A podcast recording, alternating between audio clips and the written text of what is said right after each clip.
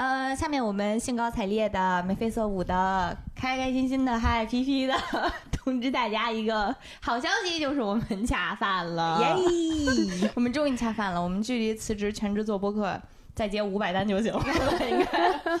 我们这次掐的是什么饭呢？我们今天掐的不是饭，我们掐的是饮料。对，我们掐的这个饮料呢，叫满腹才气花果气泡水，这个名字还挺有讲究的哈。嗯，它这个简单解释一下这个这个字，它满腹才气的这个“腹”呢是花香馥郁的那个“富”，呃，才气的那个“气”呢是汽水的“气”，呃，这是一款花果口味的无糖气泡水，嗯，还是一个挺挺清新的一款饮料，嗯，主要是为了满足我们这些年轻貌美又。才华横溢的女孩子，这段是我自己加的。年轻貌美、才华横溢的女性，时尚健康的需求的一款饮料。哎，不得不说，我们的品牌方爸爸真会挑啊，真会挑呀！一眼看出了我们这个才华横溢、年轻貌美啊。那它都有什么样的味道呢？这款饮料有三个味道，他们主推的现在这个味道是木槿黑莓味道，还有另外一个口味是柠檬姜的这个味道，就是柠檬带着生姜。哎，那个产品我喝完之后，自己最大的感觉就是口感真的还挺清爽的，就是不会是让你觉得过于甜腻的感觉，嗯，很清爽，然后也有是比较合口的那种酸甜感，嗯。然后另外一款就是也是我们比较常见的，可能也是很多女生都很喜欢的味道啊，这个是玫瑰草莓口味的。嗯，还挺适合这个少女哦。对对，就是喜欢甜口的朋友们可以尝试一下。嗯，说到这款产品，它其实有自己的一个品牌态度的。他们的品牌态度呢，就是满腹才气，自有底气。呃，其实要说到这个，其实不得不说，现代的女孩子如何在各个领域更有底气的活出自我呢？此刻就必须再扣回我们上一期节目哈利奎因那一期自己产生的一个感觉，就是，嗯。希望大家不要太害怕，害怕出丑，也不要太害怕失败，也不要太害怕疼。就是这些，对于这些负面感受，再多建立一些钝感和耐受吧。我觉得这个还还挺重要的，因为在参与，无论是参与社会还是做很多事情的过程当中，都不可避免的会出现这些负面的结果。但是，嗯，也是希望大家能够更多的去鼓励自己，就是让自己在面对这些事情的时候，能够建立没有什么大不了的心态。然后不断的去去再尝试、再努力、再进步吧。嗯，那通过喜马拉雅收听节目的听众呢，可以直接点击节目播放页购物车进行下单购买；其他平台的听众可以在淘宝搜索“同源康”官方旗舰店。啊，同是同类的同，来源的源，健康的康啊，也可以跟客服来报我们“仙境之桥”的暗号，就是“仙境之桥”这四个字啊，客服会给到专属的链接。前三百位下单的朋友们呢，可以拿到满腹才气的帆布袋和明信片周边哦。现在价格也很划算，原价七十五一箱，活动期间价格只要五十九块四就可以买到一箱十五瓶。嗯，是一款十分健康的饮料哈，写的是零糖、零脂、零卡、零负担，所以喝气泡水也不怕变胖了。嗯，有底气的活出自我。我要剽窃一下白马的台词：人类的赞歌是勇气的赞歌，生猛起来是吗？支棱起来。嗯，还是希望大家能够在日常的生活当中更多的听从自己的内心吧。呱唧呱唧。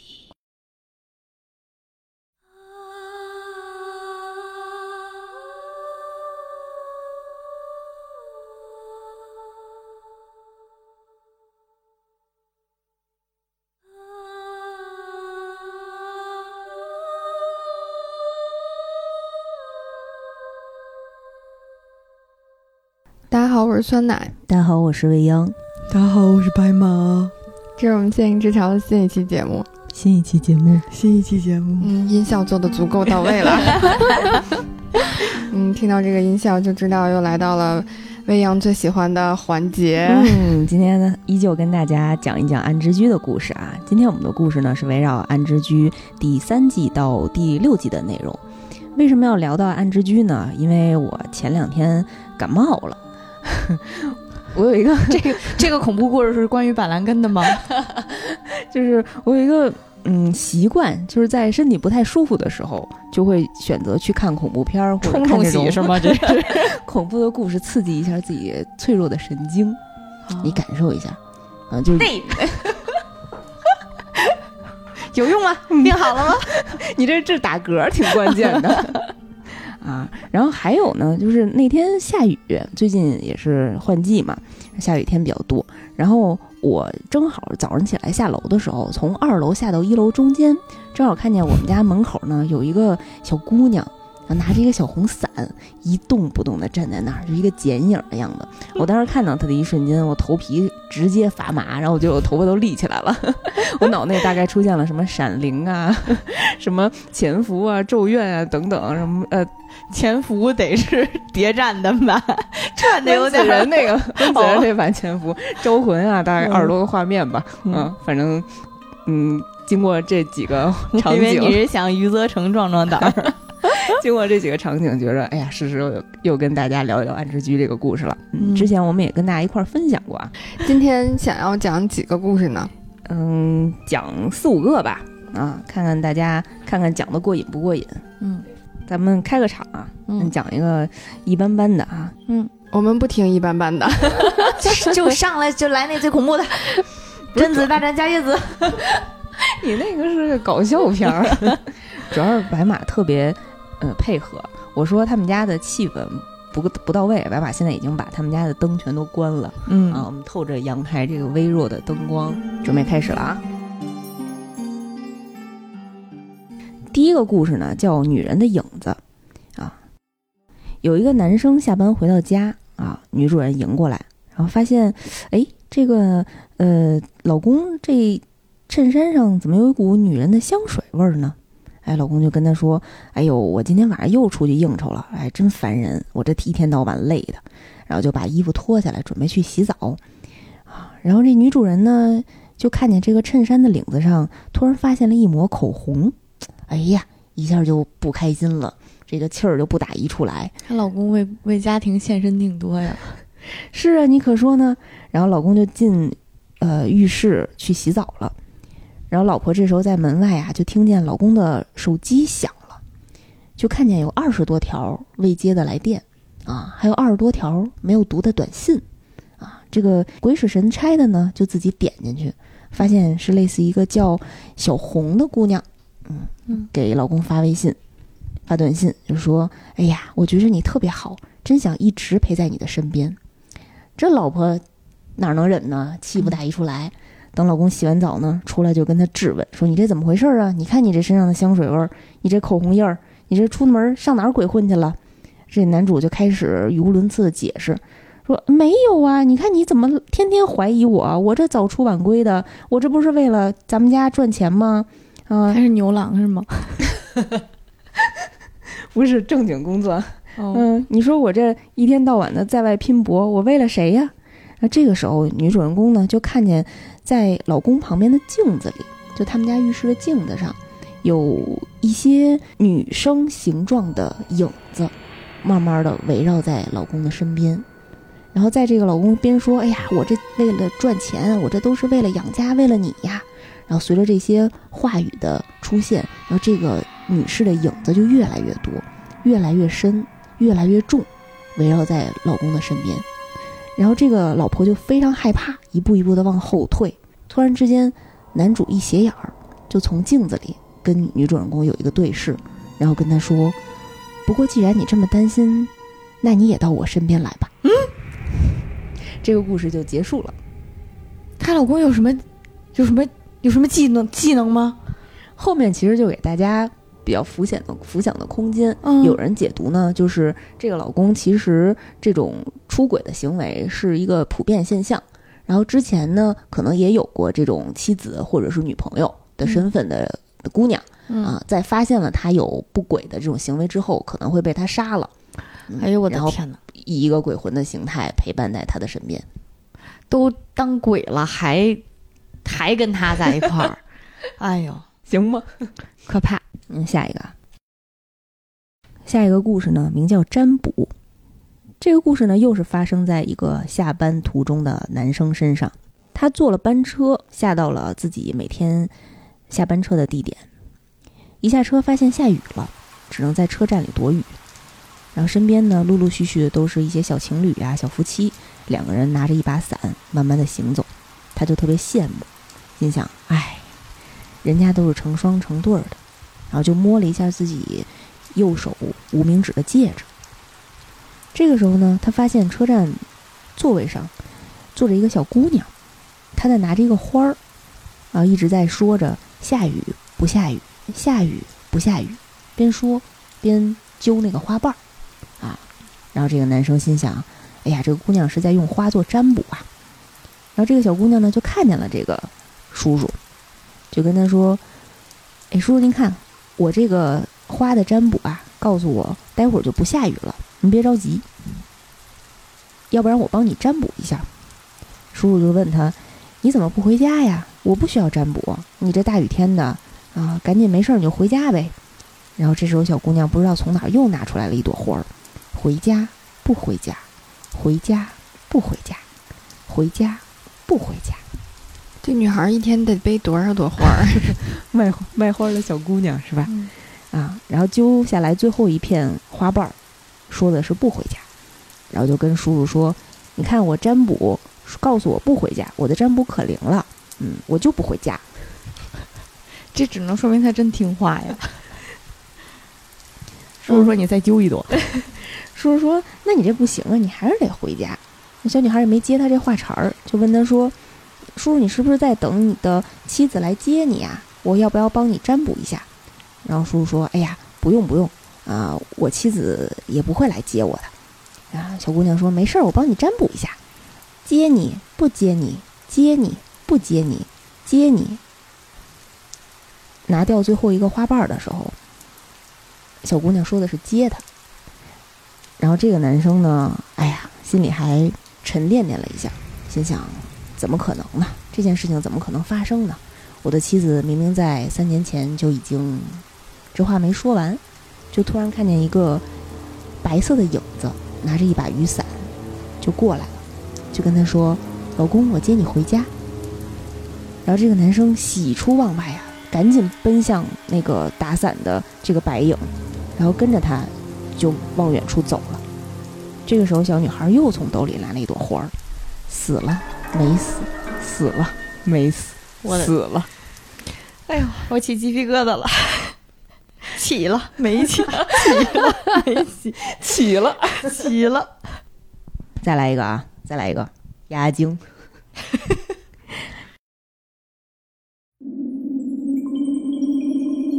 下面这个故事呢，叫《夜行巴士》。有一天呢，有一个男子小 A 啊，跟他们的一些同事一块儿去参加公司举办的团建。这个团建离他们公司的位置挺远的，啊，他们得坐大巴，得开一晚上车。然后这个小 A 呢，平时跟他们这些同事啊关系不是特别好，不是特别亲密，啊，别人在车上有说有笑的，然后他自己一个人孤零零的在那玩手机。突然呢，他就感觉自己的肚子，哎呀，特别不舒服。但是好像是在高速上啊，周边也没什么厕所，他就忍了半天。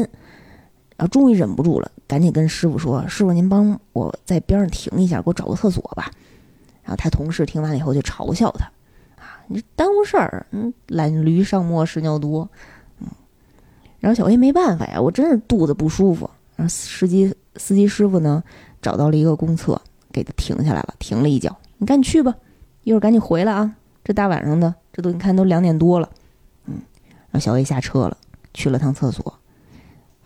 卸了货以后呢，一身轻松的就出来了。这时候看见，在这个公厕门口的这些大巴，哎，怎么好像多了很多车？他有点找不着原来那是哪辆车了，就看了半天，哎，突然发现从窗户上看到几个同事的影子，哎，这个轮廓还挺眼熟的，就赶紧上去了。上完车呢，他又担心同事们觉得他耽误时间，赶紧找到自己的座位就坐下了，把安全带一系。车子开走了以后呢，他就发现稍微有点不对劲儿。刚开始还有说有笑的这些同事啊，现在都特别安静，就仿佛呢睡过去了。但是发现大家呢也都没闭眼，就睁着眼睛看着前方。他就有点奇怪，但是因为跟大家关系不是特别亲密，也不敢问，他就说：“那我先闭上眼睛睡一会儿。”他就先眯了一会儿眼睛。这时候突然就来了一个短信。然后他看见短信呢，是自己的同事小 B。短信上说：“你干嘛呢？”你在哪儿啊？”他就回头看了一眼，坐在自己斜后方的小 B 呢，就低着眼儿看着手里的书，也没抬头看他，他就很奇怪。这时候电话突然响了，是他的女同事小 C。女同事打过来以后问他：“你在哪儿啊？我们这么多人都等了你好久啊，你怎么还不回来呀？”这个时候，小 A 就特别惊讶地看向自己右侧坐着的小 C，小 C 一动不动地看着前方。电话里的声音却一直在说：“你再不回来，我们可要走啦！我们可不等你啦！”这个时候，右手边的小 C 突然把头转向了他，直愣愣地盯着他。然后他发现车上所有人都在看他，这个故事就结束啦。这说明什么呢？说明上厕所一定要找人陪着去啊！大半夜就不要出去上厕所了。遇到这种长途公交车，大家嗯少吃一点儿，为了避免 中途要找厕所。我现在满脑子都是，如果是我的话，我怎么办？就是那种现在发定紧急定位，然后以及我下载过的那些瞬间报警的软件。特别有求生意识，对，马上跳窗户，赶紧投。那你还得随身带着小锤子，对你踩着小 C 过去是吗？所以得记住车牌号。嗯，对对对，你说的特别对，记住记住车停在哪儿，然后记住车牌号，别上错车啊。嗯，也可能因为晚上看不清，看错了。隔壁公司可能跟你们穿的也差不多，也这个时间段，反正同事也不太熟，脸脸没记住很正常。对对对。这个故事呢，名字叫《磁带》。这个故事啊，是讲有一个叫小光的男生，他收到了老家朋友田边结婚的请柬，特意从公司请了假，哎，回到了老家，回到了乡下。然后他在回到自己多年曾经居住过的房子的时候啊，就进到了自己的房间，从书桌当中呢，发现一一袋磁带，这个磁带上。贴了一个白色的标签儿，上面写的“今天的事”，他就找出来了一个收音机，把磁带放进去，边放呢，自己还边“今天的事”事物的事，嗯，然后边操作这些呢，还边自己喃喃自语啊，说：“哎，这个磁带好像很古老了，不知道还能不能用。这个是什么时候的磁带呢？”当他点开播放键的时候，从磁带里就传出来了自己的声音，啊，测试测试。test test，他发现是自己很小的时候的声音，大概上小学二三年级的时候，自己稚嫩的声音呢，在讲述着自己每天的日记。比如说，一月二十三日，我今天在公园里练习了投球，我投的特别好，有很多小朋友都给我鼓掌。一月二十四日，我参加了我隔壁小朋友的生日 party，大家玩的特别的开心。他边听啊。就边发现自己小时候的磁带里讲到了关于田边的故事。哎，一月二十五日，我看到了买菜回来的妈妈，我想叫她，但是我没有发出声音。一月二十六日，我跟田边去河边捞鱼，大概过了五分钟，这个磁带的声音呢就开始慢慢变粗了，大概就到了他上高中的时候的那个时间段的声音。哎，三月二十六日，新的班级好棒啊！我在班级里大喊大叫，却没有人阻止我。三月二十七日，盒子里呢总有咔嗒咔嗒的声音，我不知道它是来自哪儿。三月二十八日，我跟朋友们约好了放学去书店买书，但是我却没有等到我的同学。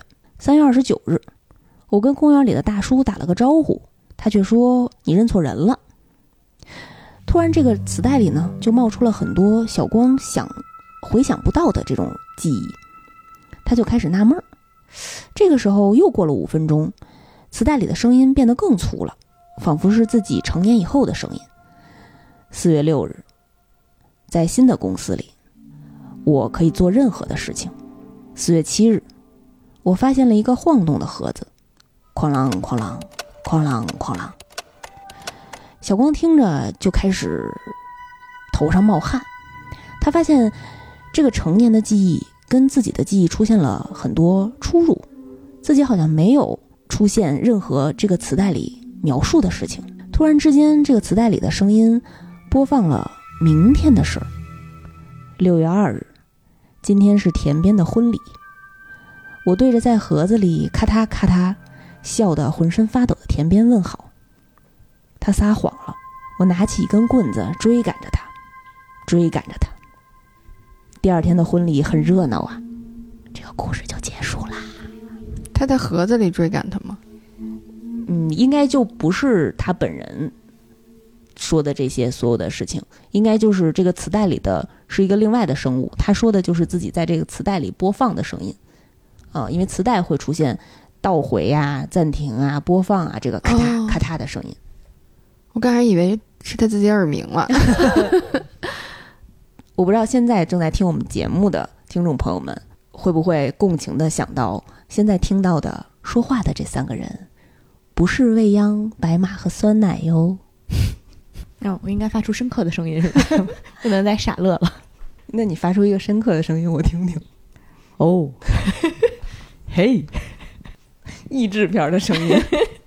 等一下啊，所以他他，所以他自己听到的不是不是自己的日记，就是这个磁带里发出的声音，磁带怪。哦，磁带妖怪的事情，嗯嗯但是也没准儿磁带是真的，他自己是假的呢。有可能他精神分裂。那嗯，嗯，那还有明天的事儿。也可能是个大预言家。啊，这个故事呢叫凤爪，奉献的奉，沼泽的沼，我以为是吃的那个呢。泡椒的是吧？就是怕大家误会，一定要解释一下啊。这是一个讲呃嫁到乡下的女人的故事。这个老公呢开着车带着老婆回到自己的乡下看望自己的母亲，然后在路上啊就给自己的老婆讲，就我们这个村儿呢曾经有一个仪式啊，就是叫奉沼的仪式，奉献这个沼泽。它的规则是说，嗯，定期呢你要把自己最重要的东西扔到沼泽里，这片沼泽呢就可以呃为你祈福，然后一一年整个后面一年呢就能够风调雨顺的。嗯，这老婆就不太相信啊，说你怎么现在了都现代社会了还搞这种封建迷信呢？啊，这男的也哈哈笑了一下，就说：“哎呀，这都是老古董啦，我就是当啊、这种嗯奇闻异事跟你分享一下，你也别当真。”然后他们呢回到了乡下自己的家里，这个男子的妈妈，也就是婆婆，明显呢对这个媳妇儿并不是非常满意，就老给这个媳妇儿挑刺儿。比如说这个媳妇儿在进家门的时候，这个婆婆呢就嫌弃她，哎呀，你特别没有礼貌，嗯，进来脱鞋放的位置也不太对。然后这个媳妇儿打扫卫生的时候，这个婆婆就会嫌弃她，你这个手手脚啊也不利索。你看你洗碗的时候呢还戴着戒指，你赶紧把这个戒指摘下来。这个媳妇儿一开始呢，啊、对婆婆的态度还是很好的，但是提到这个戒指的时候，啊，就稍微有点不愉快。她就跟婆婆说：“哎呀，这个戒指呢是我母亲留给我的遗物，我不太想摘下来，摘下来容易丢。”然后婆婆就非常生气：“你怎么能不听我的呢？你嫁到我们家，你以后就是我的女儿，你应该把我当做亲妈来对待，你我应该才是你世界上最爱戴的人。”这个媳妇儿呢也没有办法，哎，在这个强压之下呢，也啊认怂了，赶紧把戒指摘下来了。没想到这个婆婆一下就把她的戒指抢走了，说这个东西先放在我这儿吧，嗯，你别带着招摇了。我们这个穷苦的乡下，你戴这么漂亮的戒指给谁看呢？啊，就收到自己兜里了。然后这个丈夫，姑娘后妈也就这样了。这个丈夫呢，哎呀，就赶紧进到屋子里，跟自己的媳妇儿安慰了一下，说：“哎，你别想太多，我母亲也不是故意的啊，可能也是啊，好长时间没有见到我了。”这种和稀泥型的丈夫不能要啊！这就到了晚上，好巧不巧的呢，他们遇上了这个村子啊一年一度的这个凤爪的仪式。这妻子就问丈夫：“哎呦，你说那我拿出来点什么呢？哎，我正好身上带了一个我从上学期间就一直在使用的钢笔，我觉得对我来说还是挺重要的，要不然我把这个奉献给沼泽吧。”啊，丈夫说：“没问题，其实就是走个形式，你这个足够重要了啊，咱们也就是意思意思。”于是就跟着他们这个村里面的呃类似于祭司这样的人物，就他们一村人全都走到离沼泽很近的地方，然后每个人呢都把自己宝贵的东西往沼泽里扔，有的人扔了自己最心爱的小熊的玩具，有的人呢扔了自己啊亲手叠出来的千纸鹤。然后这个媳妇儿呢，就把自己刚刚说的那个钢笔扔进去了。然后恍惚之间呢，突然看到身边出现了一个银色的抛物线。定睛一看，发现是她婆婆把她的戒指扔到了沼泽里。这不是得扔对自己特重要的吗？你扔对别人特重要，算怎么回事儿啊？那我还可以把它扔下去呢。是啊，这个婆婆说：“哎，你不是说你这个戒指对你非常重要吗？你怎么能不扔戒指呢？我帮你扔了。”啊，这个妻子啊，这个媳妇儿就非常非常的生气，非常非常的悲愤啊，就差点就跳进去，赶紧把戒指捞下来。然后这村里人也不同意啊，就生怕他又出什么危险，赶紧拉住了他。然后妻子呢回家以后，就，心神不宁，一直在碎碎念：“我做错了，我不应该这样。”不应该嫁到这个地方来。啊您就是我最心爱的母亲，我以后一定认为你是最重要的。就反而妻子是一直在忏悔，跟婆婆说的，对 这妻子是有什么大病吧？妻子是被吓傻了。吓傻了啊。结果到第二天早上，那这个丈夫啊，就发现，哎，这个日上三竿了，自己的母亲怎么没有出来做早饭，或者是来吃早饭呢？要去到房间里一看，发现房间里没有人，只留下一个泥泞的爬过的轨迹。再返回自己的屋子，就看见自己的妻子啊，一直背对着墙，用头一个劲儿的撞墙，一个劲儿的说：“您是最重要的，您是最重要的。”他就想到这个沼泽里面这个仪式后半段儿，说当你扔进去对你来说不是最重要的事物的时候，沼泽里面的神明大人就会亲自把你最重要的东西拿走。下蛊呢？合着 这个仪式是下蛊是吧？呃，就是可能聪明反被聪明误吧，就是在那一瞬间认为是最重要的，然后晚上就被神明大人拖走了。这个还是一个挺解气的故事，对不对？哎，我觉得这种处，这种她老公负有不可推卸的责任。她老公也扔下就算了，是吧？对对对，对一家人就要整整齐齐的。整整齐齐，挺好的。那妻子还是反应挺快的。但是妻子不是故意的，在那个故事当中，啊、就是还是吓傻了，哦，他不知道后半段儿。他不知道后半段。哦对，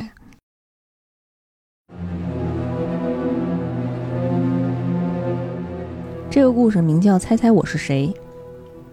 有一个上高二的女生，一直暗恋着自己学校的男神学长，终于在有一天鼓足了勇气啊，给这个学长送上了一封情书，并且邀请他这周末跟自己去游乐场玩。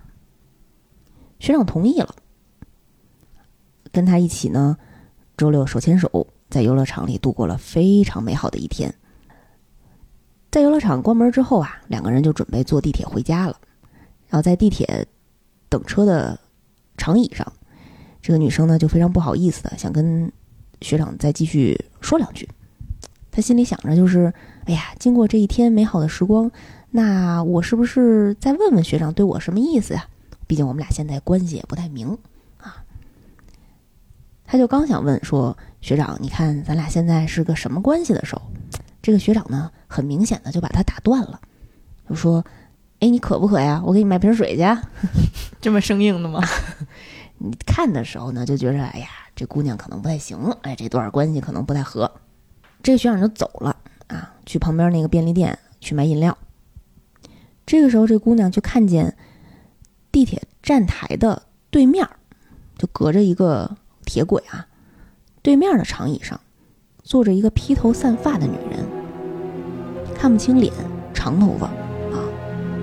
当他再一抬眼的时候，就发现这个女的站起来了，开始往前走，就冲着他的慢慢的走过来，越走越近，越走越离站台非常近，马上就差一步要走下站台的时候，哗，过去了一辆列车，把他撞死了。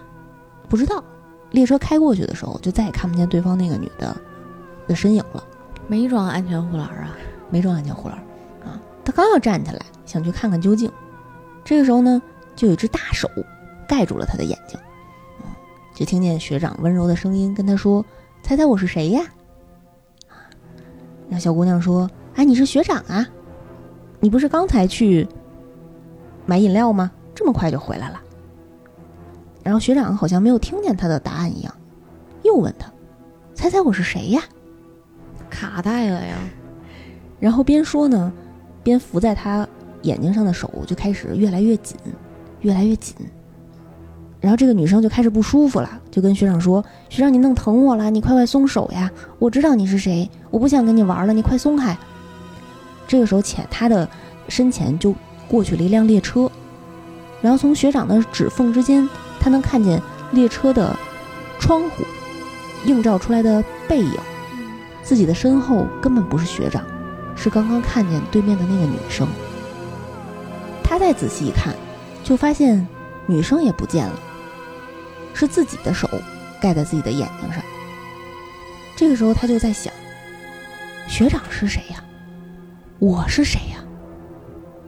这个故事就结束了。所以也有可能是他，他有病。真是想不通了，最后放弃了是吗？就是也有可能是一切都是他的幻想，就根本就没有。人陪他去游乐场玩儿，根本就没有人跟他要告白，啊，根本就没有人给他买饮料，太惨了。当然也有可能是对面的那个女人附身在他身上了，都有可能啦。鬼故事嘛，你怎么去联想都可以。嗯，打个乙女手游吧，找个制片对象吧。所以其实，嗯，我你们小的时候经常会跟别人玩猜猜我是谁这种游戏吗？糊在你的眼睛上。我觉得其实这个动作还挺吓人的。我觉得长大之后谈恋爱的时候、搞对象的时候怎么玩？小的时候不玩，小的时候觉得吓人。嗯，长大了主要是能打得过了，是吧？小心我一个背摔。就长大了之后，这种这个这个这个手段主要应用于双方在勾搭勾搭的时候。你看《樱花大战》里面，上期讲过了。对对对，也是那样。这公司鹰，嗯。这是一个实用恋爱技巧，但是它恐怖的点就是在于，如果跟你不熟的话，你要猜错了，这就非常之尴尬。不熟就不要来摸我。你说的对，没关系，就是你不尴尬，尴尬的就是让你猜的那个人。对 对，啊，就是你不你把我妆抹花了怎么办？白马思路是你得先问问你能不能摸我。我问一下你熟吗？我能跟你玩猜猜我是谁吗？你今天化妆了吗？你这个问法是非常有理有据了。下回再遇上陌生的情况，然后遇到有人跟你玩这个游戏的时候，你要大声斥责他：“你都没问过我，你就摸我。”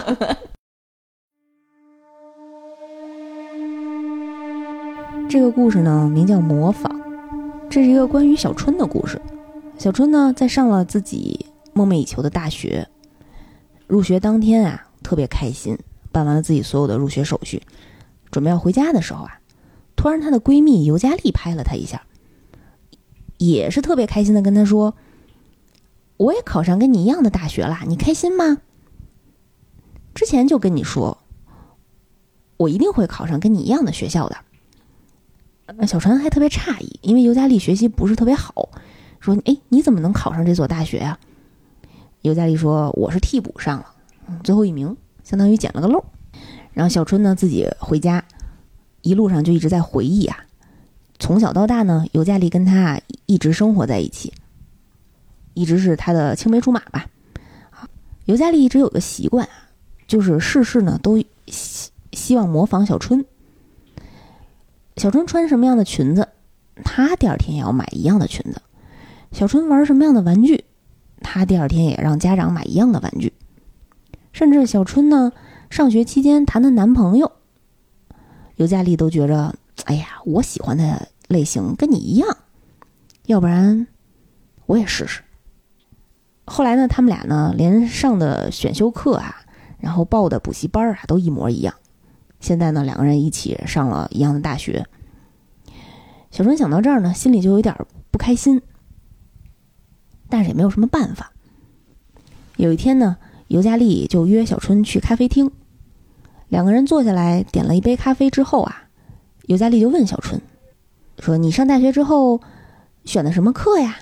你快告诉告诉我。”你选的是哪个老师当你的任教老师啊？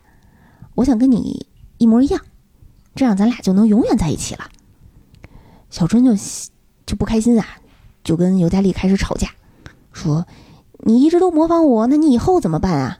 你试试之前都模仿我也就罢了。”尤佳丽就说：“没办没关系啊，我以后就当老师，跟你的第一选择一样。”啊，小春想自己曾经小的时候跟尤佳丽说过，自己长大的梦想就是当一个老师。小春非常不开心，使劲的拍了一下桌子，震的桌上那杯咖啡呢都快溢出来了。这个咖啡厅的工作人员啊，就一直在看着他们，就用怪异的眼神看着他们。尤加利呢，就像没有感觉到这个气氛有些古怪一样，然后还一个劲儿的特别开心的说：“我一定要跟你永远在一起，我所有的事情都要跟你一模一样，这样咱俩呢就可以永远都在一起了。”小春就开始不理他，尤加利呢就自己一个人走出了咖啡厅，走到一个人行横道的时候，这个时候呢人行横道是绿灯。尤加利却没有往前走，等人行横道变灯了，变成了红灯，突然尤加利冲了出去，被过来的一辆卡车撞死了。小春就在咖啡厅目睹了这一幕，心里就在说：“我终于知道尤加利是为什么考上了大学了。他替补的那个名额是因为我呀，因为我早已不在这个人世了。”嗯。这个故事就结束了。这个故事是我觉得《暗之居》里面可能，嗯，一个很让大家浮想联翩，然后能通过不同的解读来阐述这个故事的内容。我看了一个解读，我比较认可啊，就是说，其实，呃，小春这个主角是不存在的。这个现实故事里面只存在尤加利一个人，他因为心理上的模仿，改变了自己的认知。产生了人格分裂。心理学意义上的模仿，一定程度上可以改变认知，产生人格分裂。就是有人分析呢，尤加利这个人物，他可能从小到大就没有什么主见，嗯啊，他自己或者是选选择困难症，他很难做出一些选择，所以他在某一些情况下，就某一些极端的情况下，就臆想出来了一个能有非常明确主见，帮自己做选择的一个好闺蜜，嗯这样他可以完全的服从和模仿。嗯嗯，这个是有一种解读的方式。嗯然后因为什么样的原因，这个他这个人格消失了，他自己可能也活不下去了。啊，这个解读是这么描述这个故事的结尾的。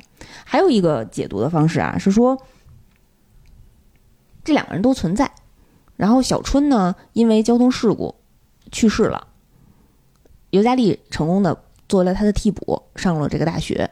但是因为尤尤加利从小到大就模仿小春，所以他深入骨髓的模仿，导致小春死亡之后，他就不知道自己该存活下去的意义了，所以自己也选择了模仿他死亡，哎呀，都不是什么好事儿啊！嗯，仿佛也看了个百合巨作，嗯，爱的深沉呐，爱的深沉，这份爱里充满了恶心美。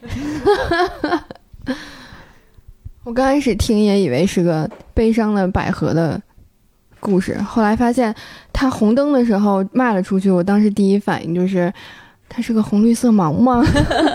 嗯，他那个细节，嗯、当时说人格分裂的有一个细节是我刚才也提到了，很微弱的提到了，就是他们去咖啡厅点了一杯咖啡。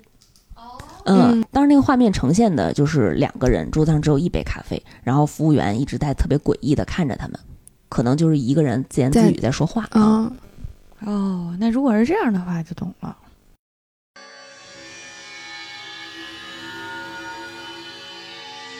再讲一个关于爬山的故事，那得找秦昊呀。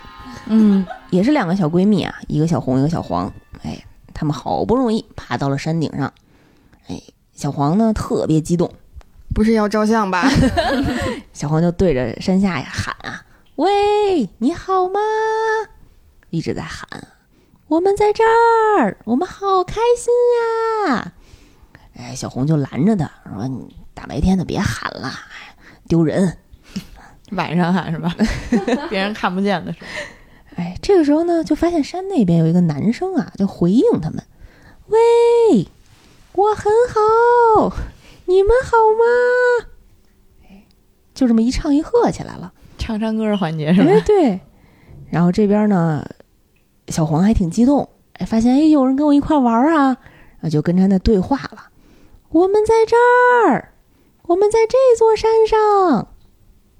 然后对面的那个男生呢，也在喊：“我现在就过来，我马上就到。”他飞过来呀！小红呢，这个时候受不了了，说：“哎呀，你别这儿折腾了，你对面又不知道是什么人，你怎么有没有点危险意识啊？是吧？对面还是一个男生，咱俩大姑娘的，啊、你别跟人网对着恋撩歌了 啊！”这个时候呢，突然小红和小黄身边啊就起了大雾，雾越来越重，小红就发现自己找不到小黄了，看不见他的身影了。这时候就听见遥远的山那边的男生啊，大声的在喊：“快逃！”小红又非常害怕，赶紧抓上自己的包，赶紧往山下跑。边跑呢，边听见小黄在左边左后方喊：“小红！”他停下来看着自己的左后方，发现没有人。过一会儿呢，发现自己的右后方，小黄也在喊：“小红！”他就有点害怕了，就加快了自己的脚步。突然之间，有人在身后拍了他一下肩膀。啊，原来是小黄，追上他了。这个时候雾散了，两个人已经跑到了山脚下，哎，就开始陆续的聊天啊，说：“刚才你去哪儿了？雾这么大个儿，我都找不着你了，多担心啊！”嗯，小黄说：“是啊，我刚才找半天也没找着你呀。说起来，那个在山那边的那个男的来没来呀？他是在哪座山上啊？”这时候就听见他们耳边有一个男生说我已经来了。咦，网恋奔现有风险，：“富强民主。文明六。这是这是护身的是吗？” 害怕的话，听一下新闻联播。嗯，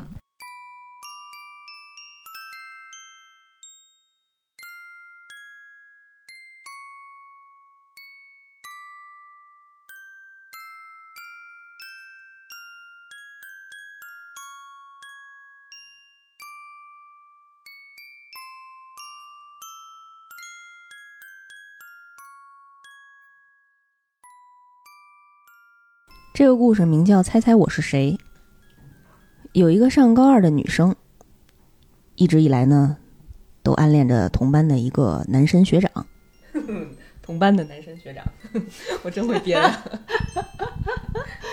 留级了吧？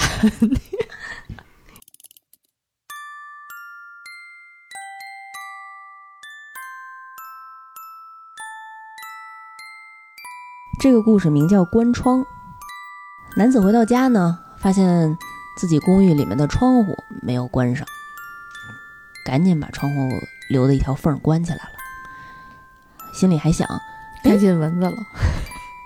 对啊，我这白天明明已经关上窗户了，这开了一天，我这晚上肯定睡不踏实啊。嗯嗯，赶紧把蚊香得点上。嗯，于是他就去洗澡了。洗完澡出来以后，发现，哎，我这窗户又开开了，啊，呼呼的往里灌风，这个问题就非常严重。他就赶紧呢又把窗户关上了。这男子心也挺大的啊，关上窗户以后就开始用电脑学习工作。忘了这故事，